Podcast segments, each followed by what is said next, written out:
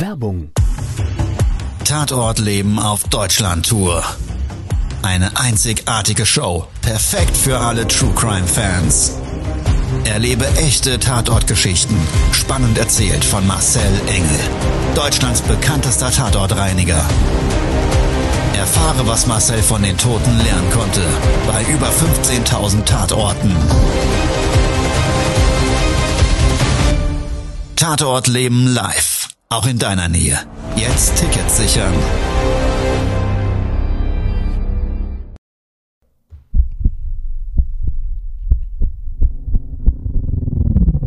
Todesursache.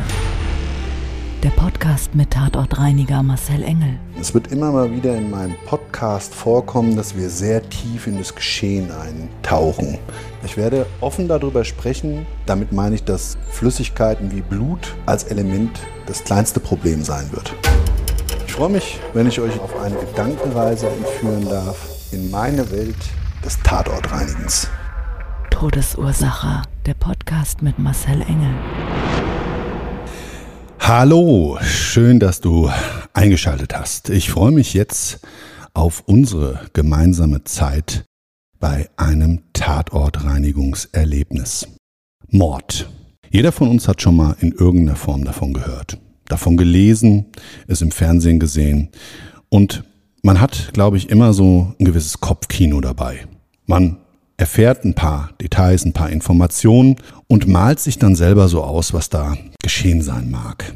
Wenn man beruflich mit diesem Thema, mit diesem Tod zu tun hat und vielleicht jetzt in diesem Bereich auch bei Morden eben Informationen kriegt, dann stellt sich das natürlich nochmal anders dar. In einer gewissen realen Grausamkeit. So würde ich es mal ausdrücken. Und ich glaube, das begleitet uns alltäglich im Leben. Gott sei Dank nicht der Mord, aber ich glaube Dinge, die wir im Leben verarbeiten müssen, die uns einfach schocken, die uns wehtun und da braucht man eine gewisse Technik.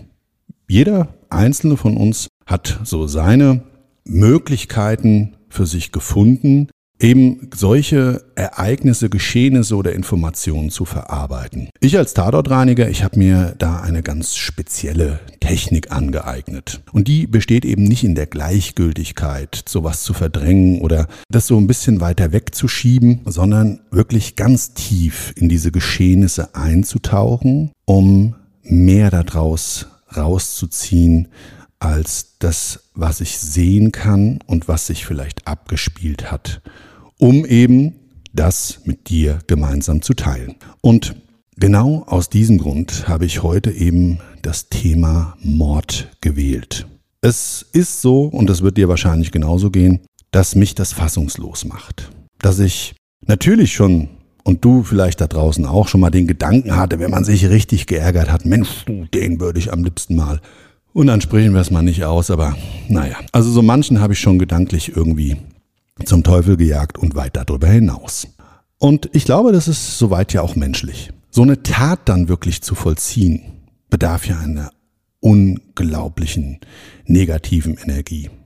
Wut, Hass und alles, was da Habgier und so weiter mit einspielen muss, um überhaupt so eine Tat zu begehen, zumindestens bei Menschen, die einigermaßen psychisch gesund sind. Lassen wir die Kranken mal außen vor, die dann vielleicht noch fehlgeleitete Gedankengänge haben und so eine Tat vielleicht sogar noch einfacher begehen können wie ein normal denkender Mensch. Aber nichtsdestotrotz sind ja ebenso alle uns im Außenstehenden, wenn wir von so einer Tat hören und denken, naja, eigentlich war das ja ein ganz normaler Typ. Wir hören von dem Berufsbild von der Mann und der Frau. Wir hören, was die im Leben vorher gemacht haben, eben über das Storytelling der Informationsquelle. Und dann fragt man sich, ach du meine Güte, was und in aller Herrgottsnamen muss denn da geschehen sein, dass jemand so die Sicherungen durchbrennen? Das geht zumindest mir häufig so. Und dazu habe ich heute eine Tatortreinigung mit dir zusammen zu teilen. Todesursache, der Podcast. Der Tatort. Auftraggeber war der Eigentümer eines Hauses, der das vermietet hatte in einer, ich sage jetzt mal, ganz normalen, feinen Gegend fein in Anführungszeichen. Damit meine ich nicht die Wohnlage als solches, sondern ich meine eigentlich so gut bürgerlich. Das hatte ich eigentlich gesucht, das Wort. Also dieses, diese gutbürgerlichen Vororte wirst du vielleicht auch kennen oder wohnst vielleicht selber da, die ebenso Einfamilienhaussiedlungen unter anderem mit sich bringen. Jetzt muss nicht jeder so wohnen, darum geht's gar nicht, sondern es ist einfach so, dass man da natürlich im gewissen Maße immer eigentlich mal so voraussetzt, dass das so eine heile Welt ist.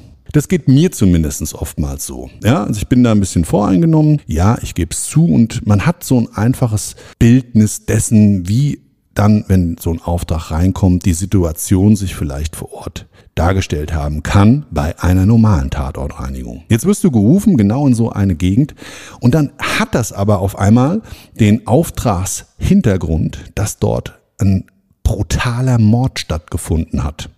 Und dann bestätigt sich wieder eins, es ist im Leben, egal in welcher Gesellschaftsschicht, überall gibt es Gewalt, überall gibt es Neid, Hass, Gier etc.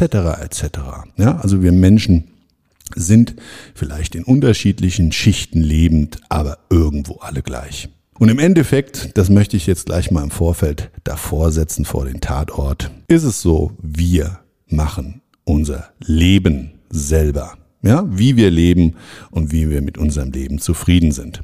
Mein Auftraggeber hatte mir gesagt, er hatte dort ein Ehepaarleben.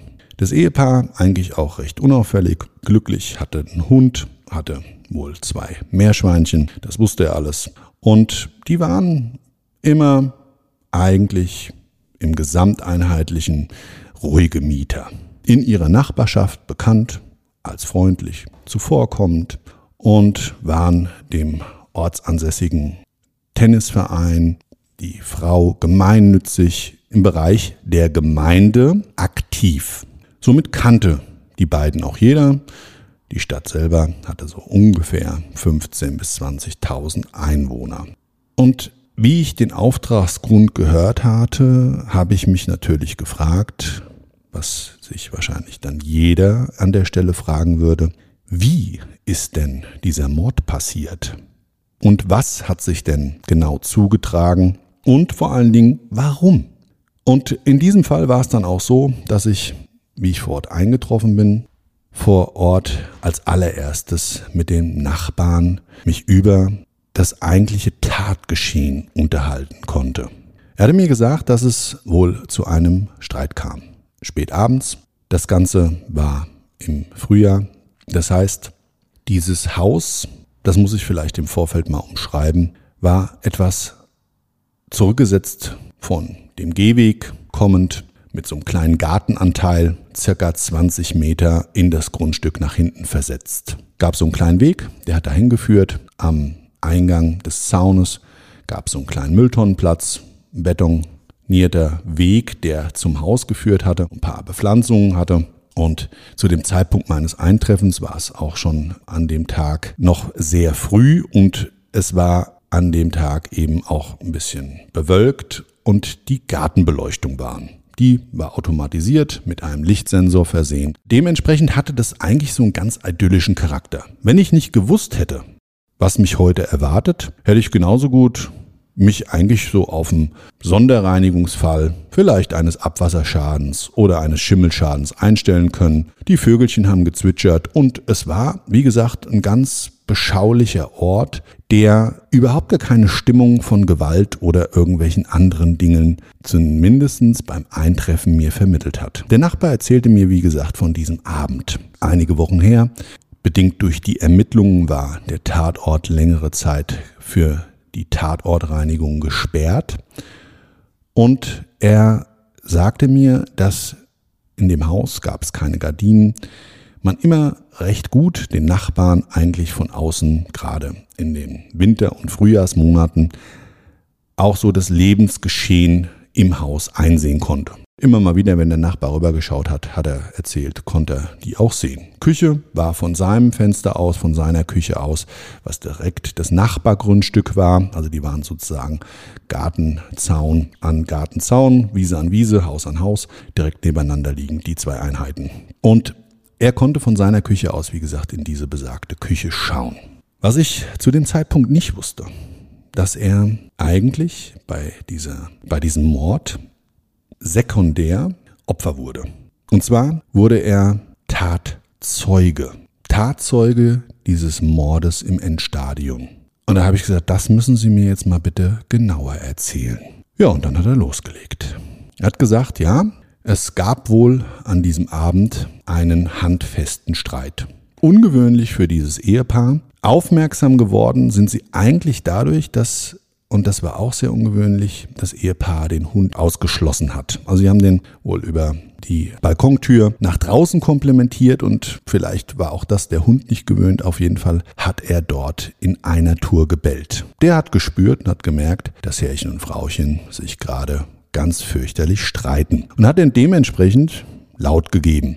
Der Nachbar, aufmerksam wie er war, hatte vielleicht sogar einen Einbruch vermutet und dementsprechend über die Küche, so hat er es mir zumindest erzählt, in einer sehr ja, großen Anzahl immer wieder alle paar Minuten mal geschaut, was dann da drüben so los ist. Er hat nämlich dann, nachdem er auf den Hund und auf das Bellen aufmerksam wurde, festgestellt, dass es eben Gott sei Dank keinen Einbruch gab, aber wohl diesen handfesten Streit. Zwischendurch, hat er gesagt, hat er sich um seine Sportschau gekümmert und es gab wohl auch sein favorisierter Verein gerade ein Live-Spiel und dementsprechend hat er das Geschehnis nicht dauerhaft verfolgt. Weil ich ihn nämlich gefragt habe, sagen Sie mal, wenn es da wirklich rund ging, hm, ist ja sehr ungewöhnlich, dass Sie dann so rein und raus wie so Nähmaschinen, zup, zup, zup, zup, zup. Das ist ja doch dann eher ja, sehr ungewöhnlich. Ähm, und ja, jetzt will ich nicht äh, da unterstellen, dass dann jeder dann neugierig ist, aber natürlich ist man das. Da geht's rund und es sind wohl die Teller geflogen und die Tassen und sie hat dann wohl da aus der Küche und aus Küchenschränken heraus das Zeug rausgezerrt, so wirklich den Arm rein in den Schrank,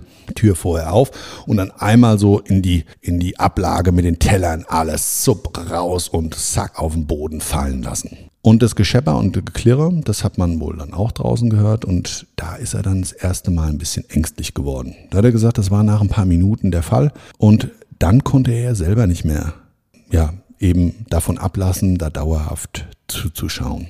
Und dann sind die zwei aber aus dieser Küche heraus, konnte man noch ein Stück in das Wohnzimmer Einsicht nehmen, eben in das Wohnzimmer gegangen und haben dort ihren Streit fortgeführt. Und er sagte zu mir, beim Rausgehen hat sie sich vor ihn gestellt und hat ihm eine runtergehauen. Naja, habe ich gesagt, na gut, das kann dann halt auch mal passieren im Streit das Eifer des Gefechtes, dass sie ihm eine scheuert. Das ist halt dann so. Andersrum wäre es scheiße. In anderer Form spreche ich das ruhig mal dem vermeintlich Schwächerem dann zu. Da kannst du übrigens auch drüber denken, wie du willst. Ich befürworte jetzt hier nicht innerbeziehliche äh, Gewalt, das soll das nicht heißen, sondern ich will damit nur sagen, ich kann es gut nachvollziehen. Ja, also da knallt's da richtig und es wird wohl auch, wenn die Leute schon mit Tellern und Zeug schmeißen, oftmals schon eben beim Tatortreinigen erlebt, dazu kommen, dass dann irgendwann der nächste Eskalations- oder die nächste Eskalationsstufe erreicht wird. Und deshalb habe ich ihm gesagt, naja, gut, ist nicht so ungewöhnlich, kenne ich von meiner Tatortreinigungserfahrung, wenn ich dann solche Geschichten gehört habe. Und da sagt er, ja, dann ging es aber los. Dann haben die so auf dem, auf der Kücheninsel, die mittig so in der Küche einsehbar war, hatten die wohl so, ja, so ein Messerboard und daneben liegend so, eine, so ein dickes, fettes Holzbrett und da war immer so ein Fleischklopfer drauf aus Holz. Und da hat er gesagt, da hat der Mann den Fleischklopfer genommen. Sie hat sich ja vor ihm gestellt, hat ihm eine gescheuert und ist dann ins Wohnzimmer gegangen und er hat ihr dann den Fleischklopfer hinterher geworfen. Da habe ich gesagt, also spätestens dann werden sie ja wohl die Polizei gerufen haben. Und das war ihm höchst peinlich, weil das hat er wohl nicht gemacht. Auch darüber kann man jetzt denken, wie man will. Ich will den Nachbarn und der irgendwie auch Opfer dieser, dieser Tat, dieses Geschehnisses als Zeuge eben wurde, nicht verurteilen, um Gottes Willen. Aber da reagieren wir Menschen halt auch schon mal alle anders. Also ich rübergegangen, hätte mal geklingelt, hätte gefragt, ob alles in Ordnung ist oder aber eben jemanden gerufen, wie die Polizei, die der Sache mal nachgeht. Wie auch immer, sind die beiden dann ins Wohnzimmer gegangen. Und da konnte er nicht mehr richtig Einsicht nehmen. Und da hat er gesagt, dann ist er raus aus seinem eigenen Haus und hat sich dann vor das Grundstück der Nachbarn gestellt, um eben den weiteren Streit zu verfolgen. Hab mich ein bisschen, wie gesagt, an der Stelle gewundert und ich habe ihm dann gesagt, ja, und wie ging es dann weiter? Ja, und dann habe ich eigentlich alles nur noch hören können. Und der Hund, den ich ja vorher auch umschrieben hatte, der war dann wohl aber auch ständig am Zaun bei seinem Nachbarn. Der hat ja zwischendurch auch noch gekläfft und durch Bellen erkenntlich gemacht. Und ja, und dann kam wohl auch ein anderer Nachbar noch rüber. Und dann haben die zwei da draußen gestanden, haben versucht, den Hund zu beruhigen, um eben drinnen den Streit weiter zu verfolgen. Habe ich gesagt, gut, alles klar. Und was ist denn dann konkret da passiert? Irgendwie Schreierei und dann ist wieder was irgendwie umgefallen und wir wussten ja gar nicht, was wir jetzt machen sollen. Und dann hat meine Frau die Polizei angerufen. Da habe ich gesagt, sehr gut. Und dann, erzählen Sie es mal, kommen Sie mal auf den Punkt. Ja, und dann, ganz ehrlich gesagt, ich weiß ja nur das, was ich dann aus der Presse gehört habe. Da komme ich gleich dazu. Ich habe dann an der Stelle abgebrochen und habe gesagt, wissen Sie was, ich schaue mir die Sache jetzt erstmal an, dass ich mir ein Bild davon machen kann, wie es da drin wirklich aussieht. Also, mein Schlüssel ins Grundstück rein, da konnte ich dann sehen, dass es auf dem Boden der Treppenstufen, das waren so drei Stück, die praktisch zum Hauseingang geführt haben, ganz, ganz breite, so zwei Meter lang. Und da konnte man auf diesen grauen Betonplatten, konnte man erkennen, dass auch da tief dunkelrote Blutflecken waren. Über diesen Treppenaufgang gab es so ein kleines Vordach, das war also auch witterungsgeschützt. Es wurde also auch da in den Wochen der Ermittlungen nichts weggespült. Dann habe ich das Polizeisiegel an der Tür gebrochen und habe die Tür aufgeschlossen. Wie ich die Tür aufgeschlossen habe, konnte ich als allererstes so einen weißen, schönen Marmor erkennen. Und zwar ganz, ganz, ganz zaghaft unter unglaublichen Mengen von Blut. Da war wohl mal, wie gesagt, ein Natursteinboden als Bodenbelag drunter. Man konnte an der Stelle aber nicht mehr viel erkennen. Unfassbar viel Blut. Und ich weiß nicht, ob du selber schon mal geblutet hast, vielleicht auf einer Stelle, Schnittwunde, passiert ja ganz häufig, ganz schnell, dann tropft es da runter und dann weiß man erstmal, wenn etwas stark blutet, dass dann eben diese Blutspritzer oder diese kleine Blutlache, wenn du da an einer Stelle verharrst, sich ganz schnell bildet. Und bei solchen Tatorten ist immer wieder extrem krass, dass diese, dieses Verteilen dieses Blutes so extreme Bildnisse abzeigt. Es ist wirklich so was von unfassbar viel Flüssigkeit, dann ist dieses rot-schwarze, dieses farbliche natürlich auch noch so auf einem weißen Untergrund, was dann so hervorsticht. Jetzt war das ja mehrere Wochen her und dann ist das Blut natürlich stark eingetrocknet. An manchen Stellen konnte man aber da schon im Flur erkennen, dass es auch wieder so kleine Pfützen gab. Dann ist das so plasmaähnlich, ziemlich dick. Je nachdem, wie die äußeren Einflüsse auf das Blut einwirken, ist das dann auch teilweise so, dass das wirklich noch in der Konsistenz her so, ja, Geleeartiges. Ja. Es kommt, wie gesagt, immer so ein bisschen drauf an, wie viel Blut auf einer Stelle, unter welchen Einflüssen dort dann sich bildlich darstellen. An den Wänden Blut. Blut, was man sehen konnte, was durch ein Sturz verursacht war. An einer Wand habe ich so ein Bildnis gehabt. Da gab es eben ein Bild, das hing leicht schepp in seinem Rahmen. Das war so groß, 50 auf 30 Zentimeter. Dieser Bilderrahmen hing so auf 2 Uhr, also total schräg. Und man hat erkennen können, anhand der Bruchstelle im Glas des Bildrahmens, dass dort jemand mit dem Oberkörper gegengefallen ist oder ein Gegenstand gegengeworfen wurde. Sichtbar war auf jeden Fall unterhalb, was hätte auch sein können, ein Abducken und bereits mit blutendem Körper dann das Bildnis sich an dieser Wand unterhalb des Bildes, so als würde man, darfst du dir so vorstellen, wenn du dir den Arm anmalen würdest. Und eben aber das hervorgerufen wird durch eine stark blutende Wunde im Kopf- oder Halsbereich und dir da entweder die blanke Haut oder die Klamotten eben voll geblutet werden und du lehnst dich dann, weil du dich abduckst, an dieser Wand an und gehst dann so runter in die Hocke, aber bist mit deinem Oberarm und Unterarm noch an der Wand dran. Und dann schmiert sich ja dieses Bild des Blutes so an der Wand entlang. Eben Erstkontakt auf der Wand mit ein bisschen mehr und dann runtergezogen wird's weniger. Das konnte ich da auch schon direkt erkennen. Und dann habe ich auf jeden Fall erstmal gedacht, okay, hier ist wahrscheinlich das Hauptgeschehnis, weil es extrem viel in diesem 20, circa 20 Quadratmeter großen Flur eben an Blutmenge auf dem Boden zu sehen gab. Aber da hatte ich komplett falsch gedacht.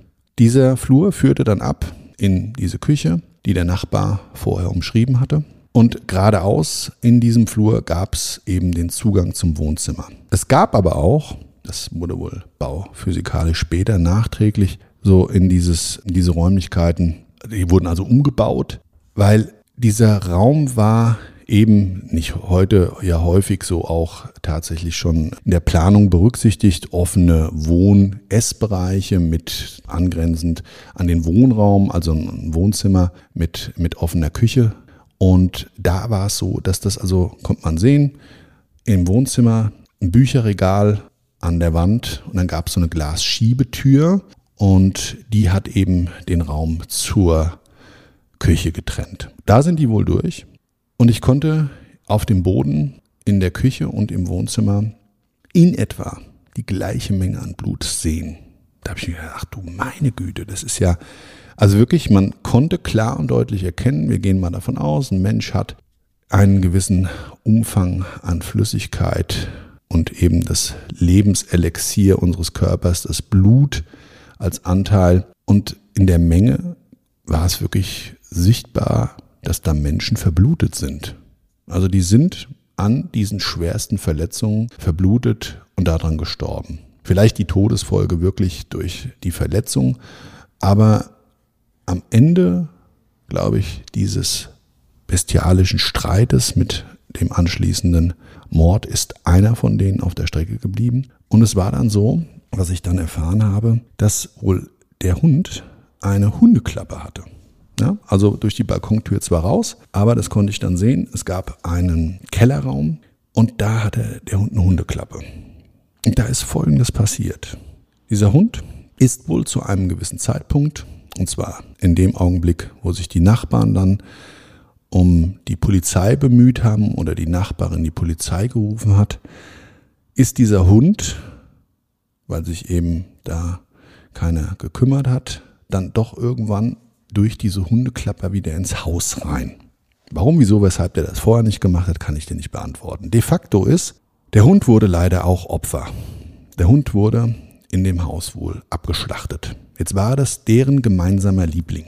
Und da war wohl anscheinend der erste Gewaltakt, dem anderen einfach vom Innersten her weh zu tun.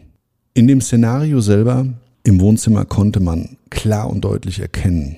Und zwar an den Wänden und an verschiedenen Möbelstückern. Also es gab da so, eine, so ein kleines Sideboard, das war so weiß, mattes Kunststoff, dass dieses Tier, und das hat man an den Spuren des Blutabdruckes bedingt durch das Fell gesehen, was dann wie so ein Pinsel praktisch teilweise sich eben auf den verunreinigten Flächen dargestellt hat, kommt man sehen, dass der Hund abgestochen wurde. Das habe ich dann im Nachhinein erfahren.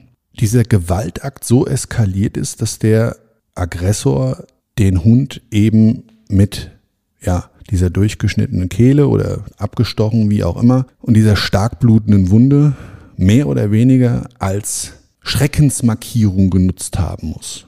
Also ich konnte sehen, dass der Hund auch in ein Regal reingeworfen wurde.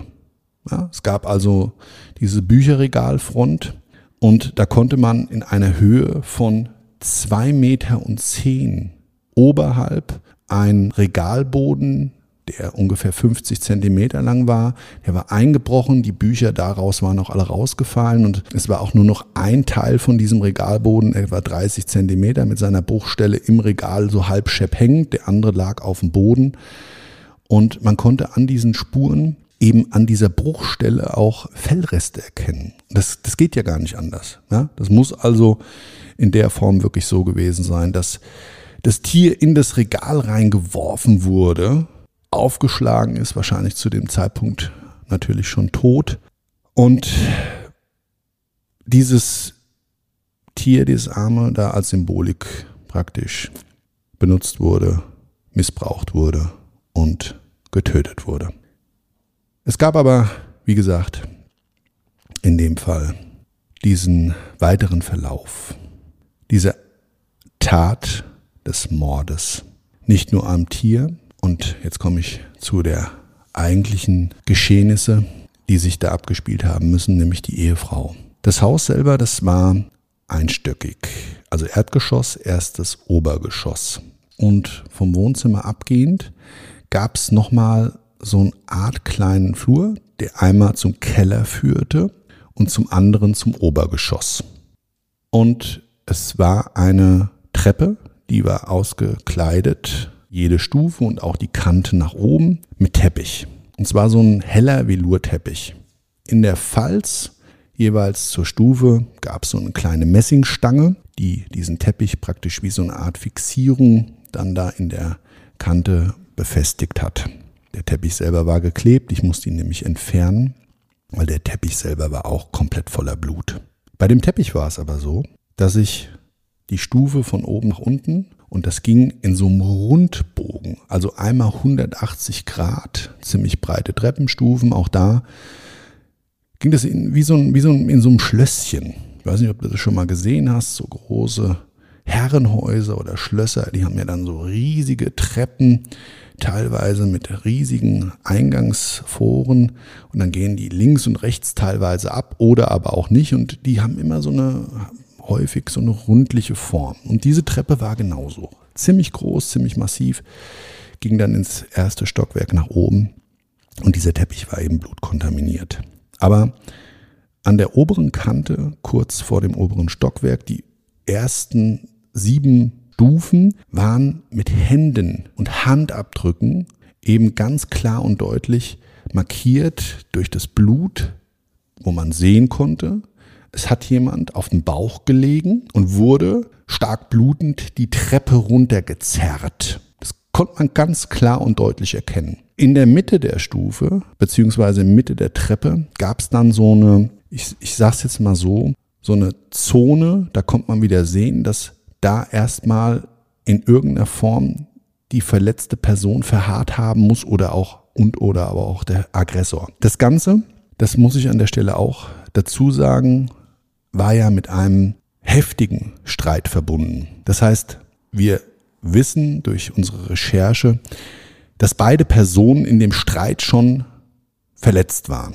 Also auch der Täter, und das war der Ehemann, hat bereits geblutet. Und zwar am Kopf. Es war im oberen Stockwerk dann auch gut zu erkennen, dass dort gewisse Gegenstände nicht nur als Wurfgeschoss genutzt wurden und daher ist auch ganz klar und deutlich zu sagen, dass jemand eben eine Blumenvase über den Schädel geschlagen worden musste. Das war also so eine große Standvase, riesige Scherben, die auf diesem im Flur befindlichen ersten Stockwerk ging dieser Teppichboden weiter. Und da lag eben so ein richtig großer Scherbenhaufen. An der Stelle konnte man ganz gut eigentlich erkennen, dass es bildlich so aussah, als hätte jemand auf dem Boden gelegen, vielleicht geschubst worden im Vorfeld und dem wurde dann diese Vase auf den Schädel gekloppt.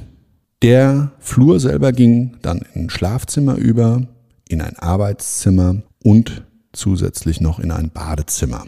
Badezimmer, ziemlich groß, stand eine Zwei-Personen-Wanne drin, so eine Whirlpool-Wanne, eine riesengroße große Walk-in-Dusche und so Doppelwaschbecken mit Spiegel davor, auf der anderen Seite. Das Ganze auch wieder wie im Eingangsbereich in so einem weiß-schwarz ja, musterierten, ma maserierten Marmor. Auf dem Boden dort ein paar Bluttropfen. An einem Spiegel anhaftend leicht gräuliches Haar in einer Scherbenbildung, die so aussah, hast du vielleicht auch schon mal gesehen, der ganze Spiegel ist gar nicht geplatzt, sondern das war so ein Sicherheitsglas. Und dieser Spiegel hatte dann an einer Stelle so einen Abdruck, als hättest du einen Ball drauf geworfen. Es war aber deutlich zu erkennen, dass es ein Kopf war, der da eben am Spiegel aufgeschlagen ist und dann an der Kopfhaut und am Kopfhaar durch die Scherbe so ein Stück da rausgeschält hat. Das alles deutlich zu erkennen. Graues Haar. Im Verlauf der Reinigung in verschiedenen Räumlichkeiten habe ich auch Bilder der zwei gesehen. Und zwar drei Hunden und die beiden. Immer mal wieder auf irgendeinem Foto, sie dann noch auf dem Pferd, reitend und so weiter, in Freizeitaktivitäten, beim Sport, mit den Hunden und so weiter und so weiter und so weiter. Deshalb wusste ich, dass sie blondes Haar hatte und er graumeliert war und dementsprechend klar und deutlich zu erkennen, er hatte dort seinen Kopf am Spiegel beziehungsweise ist dort eingeschlagen. Ich gehe jetzt mal einfach davon aus, dass im Streit nicht er seinen eigenen Kopf genommen hat und den mit dem Kopfstoß gegen den Spiegel gehämmert hat. Das heißt also, vielleicht durch ein Schubsen, vielleicht durch eine andere Aktion. Auf jeden Fall ist er dort eingeschlagen. Man konnte dann auch sehen, dass derjenige, der geblutet hat, sich diese blutende Wunde wohl festgehalten hat. Das hat auch dann noch den Bereich des Waschbeckens vollgetropft, dann eben den Boden auf dem Flur und dann sah es so aus, als hätte derjenige, der Ehemann, sich dann vor dem Badezimmer im Flur auf den Boden gekniet. Da liegt die Wahrscheinlichkeit nahe, dass dann als finaler Stoß die Vase hinterhergeflogen ist oder aber von oben nach unten auf den Kopf gehämmert wurde. Wie auch immer, so sahen die Geschehnisse zumindest dieser ganzen Spuren drumherum aus. An allen Stellen, das muss ich jetzt vielleicht auch nochmal dazu sagen, wo es solche vermeintlichen Tatpunkte gab. Na klar, das ganze Haus war ein Tatort, aber an allen Stellen gab es so dieses typische Band, was von der Krippe und von der Spurensicherung verwendet wird. Das sieht aus, hm, kennst du vielleicht, na, so ganz so, ja, doch, man kann es so umschreiben, wie das Band, dieses Papier-Maßband vom IKEA. So würde ich es mal umschreiben. Das hat also gewisse Zahlen und Skalenwerte da drauf, hm, ist schwarz-weiß und wird dann entweder gerade oder winklig dass man einfach die Abmaße dieser Tatortspur dann da bemessen kann. Ich bin jetzt kein Kripo-Beamter, das ist also auch hier alles ein bisschen laienhaft vielleicht umschrieben. Die, die lieben Zuhörer, die jetzt vielleicht in dem Bereich dort beruflich tätig sind, die werden vielleicht gerade denken, oh Gott, oh Gott, da krauselt's mir ja die Fußzehen hoch, was der da erzählt. Also sehr gerne, wenn einer Lust hat, zukünftig als Kripo-Beamter mal in meinem Podcast dabei zu sein, einfach melden. Aber ich komme zurück zu dem Tatort und da war es so, ja, dass eben dieses Bildnis wohl darauf deuten ließ, dass es unten abging, nach oben eskaliert ist, da wohl zu einer ersten ernsthaften Verletzung kam, auf deren Basis er sich dann gewehrt und aber auch eben in einen Blutrausch verfallen ist. Man konnte nämlich vor der Treppe auch klar und deutlich erkennen, dass ein Mensch eben wahrscheinlich am Haupthaar festgehalten, im hinteren Bereich des Kopfes, mehrfach gegen die Wand geschlagen wurde. Auch da waren diese, diese erkennungsdienstlichen Maßnahmen eben auf der Wand eingezeichnet und es ist ganz klar und deutlich gewesen, dass das auch mit einer massiven Gewalteinwirkung geschehen ist. Die Wand, das war ein Putz, also eine richtig feste Wand, in dem man ganz normal einen Nagel reinkloppen kann. Die war wirklich ein paar Millimeter eingedrückt. Und jetzt kann man sich mal überlegen, mit wie viel Gewalt muss man einen anderen seinem Kopf hinten am Haupthaar festhaltend gegen eine Wand schlagen, dass der Putz auf einer Fläche, ich sag jetzt mal von so einer Kaffeetasse, sich da eindrückt. Also das ist schon echt, glaube ich, ganz, ganz viel massive Gewalteinwirkung in so einem Rahmen erforderlich. Und ich glaube, dann ging das Ganze weiter wieder runter nach unten. Der Hund kam rein und der Hund wurde dann Opfer. Diese Gewalttat gegen das Tier, massiv sichtbar an allen Möbeln, an der Wand, am Regal, man konnte das Fell in verschiedenen gebrochenen Holzelementen erkennen des Regals und auch die Spuren am Schrank wie ein Pinsel hat sich das Blut da abgebildet. Und eben die gesamten Spuren, die dann wieder darauf Rückschlüsse ließen, dass der Kampf vielleicht auch in Bezug auf das Töten des Tieres und das Aufrappeln von ihr eben weitergehen musste, weil die gesamten Spuren ja dann auch im Eingangsbereich des Flures zu sehen war und eben im Wohnzimmer, was aber auch gegebenenfalls sich ein bisschen anders darstellen kann. De facto ist, sie ist auf dem Wohnzimmerboden liegend gestorben in einer großen Blutlache. Alles eingezeichnet durch erkennungsdienstliche Maßnahmen, für uns sichtbar in den Kampfspuren durch die Zeichen des Kampfes, gezeichnet durch Blut. Und der Täter, er mit seinem Selbstsuizid, mit seinem Selbstmord, der dann für ihn das Ende bedeutet hat, indem er sich nämlich mit dem Messer aus dem Tötungsdelikt wahrscheinlich mit dem Tier selber in die Brust gestochen hat. Da auch zum Liegen gekommen im Flur auf dem Boden und daher da die große Blutlache plasmaähnlich sich abgebildet hat. Das ist so die Tatort-Zusammenfassung dieses schrecklichen und grausamen Geschehnisses. Die bildliche Darstellung und ob das wirklich in Einzelnen so geschehen ist, das ist natürlich in einem gewissen Maße spekulativ. Auch die Kripo wird es mit Sicherheit nicht genau ermitteln können.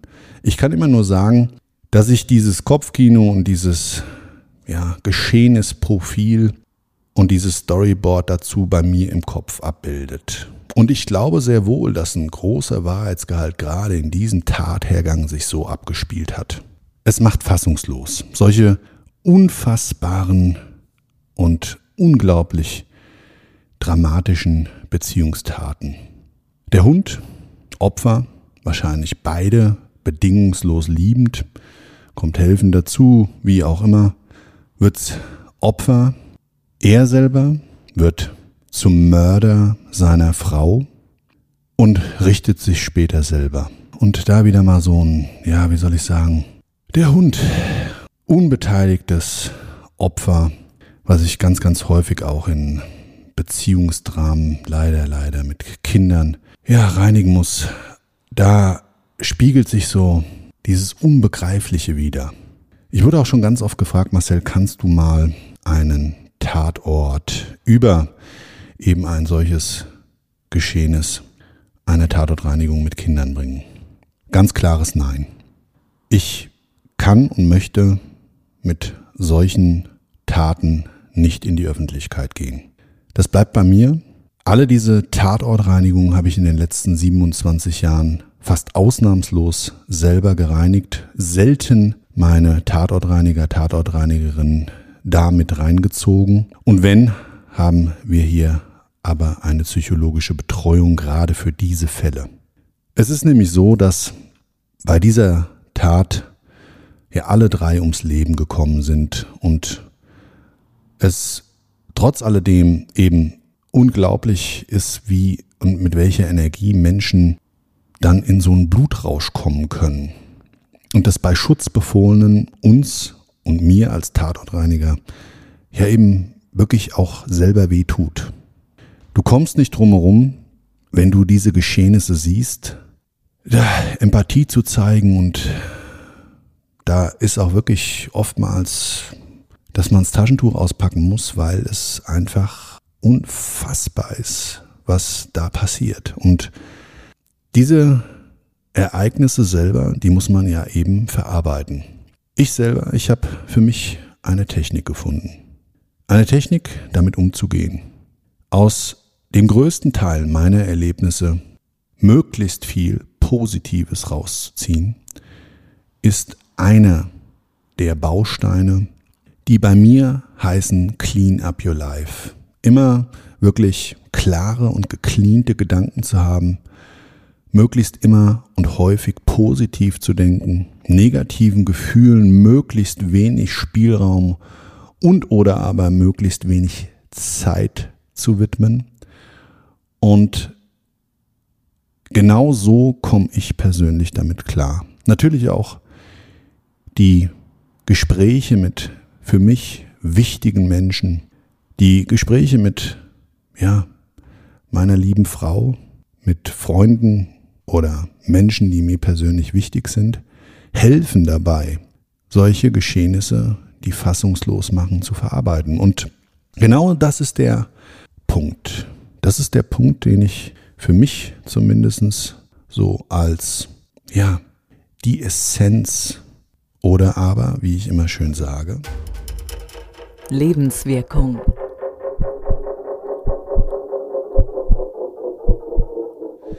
Als Lebenswirkung mitnehme. Wir alle brauchen jemanden im Leben, mit dem wir reden können. Wir alle brauchen vielleicht sogar einen Mentor, haben dadurch die Chance, eben unsere Energie dahin zu lenken, dass wir ganz, ganz viele Sachen im Leben, die belasten und negativ sind, eben dadurch aufbereiten. Und die Menschen selber, die uns ausschließlich zuhören, schenken uns eigentlich nur die Energie, damit eben unser persönliches Mindset so aufzustellen und mit diesen Dingen so umzugehen, dass sie immer clean sind, um eben an solchen Dingen nicht zu zerbrechen. Und genau das möchte ich dir da draußen mit auf den Weg geben. Clean immer deine Gedanken. Sei immer bereit, positiv zu denken, auch wenn es natürlich viel einfacher ist, negative Dinge eben im Leben zu positionieren und sich Negativität bestätigen zu lassen. Wir, so nach dem Motto, wir haben es ja immer gewusst. Das war's dann auch für heute.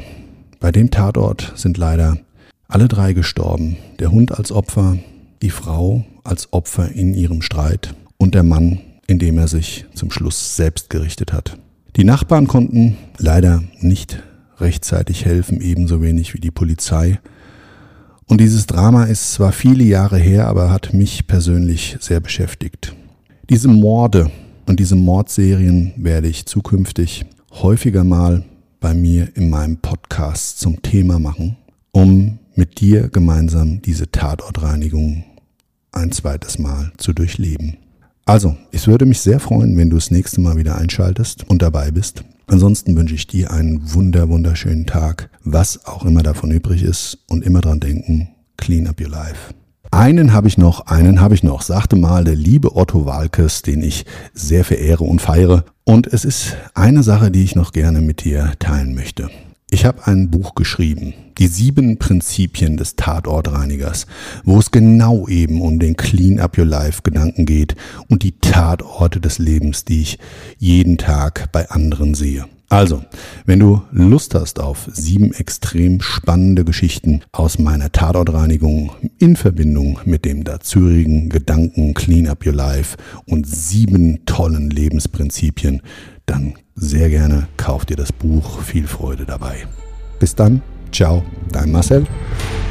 Das war's schon mit der neuen Folge von Todesursache, der Podcast mit Marcel Engel, Kopf einer eigenen Spezialreinheit und Tatortreiniger bei mehr als 12.000 Orten auf der ganzen Welt. Was kann Marcel für dich bereinigen? Jederzeit. Weltweit. Melde dich oder klick dich einfach mal durch auf marcelengel.com. Empathisch, tiefgründig, ehrlich. Todesursache lässt dich garantiert nicht kalt. Seid dabei. Ich freue mich. Abonniere die Staffel und du kommst für keine Folge zu spät.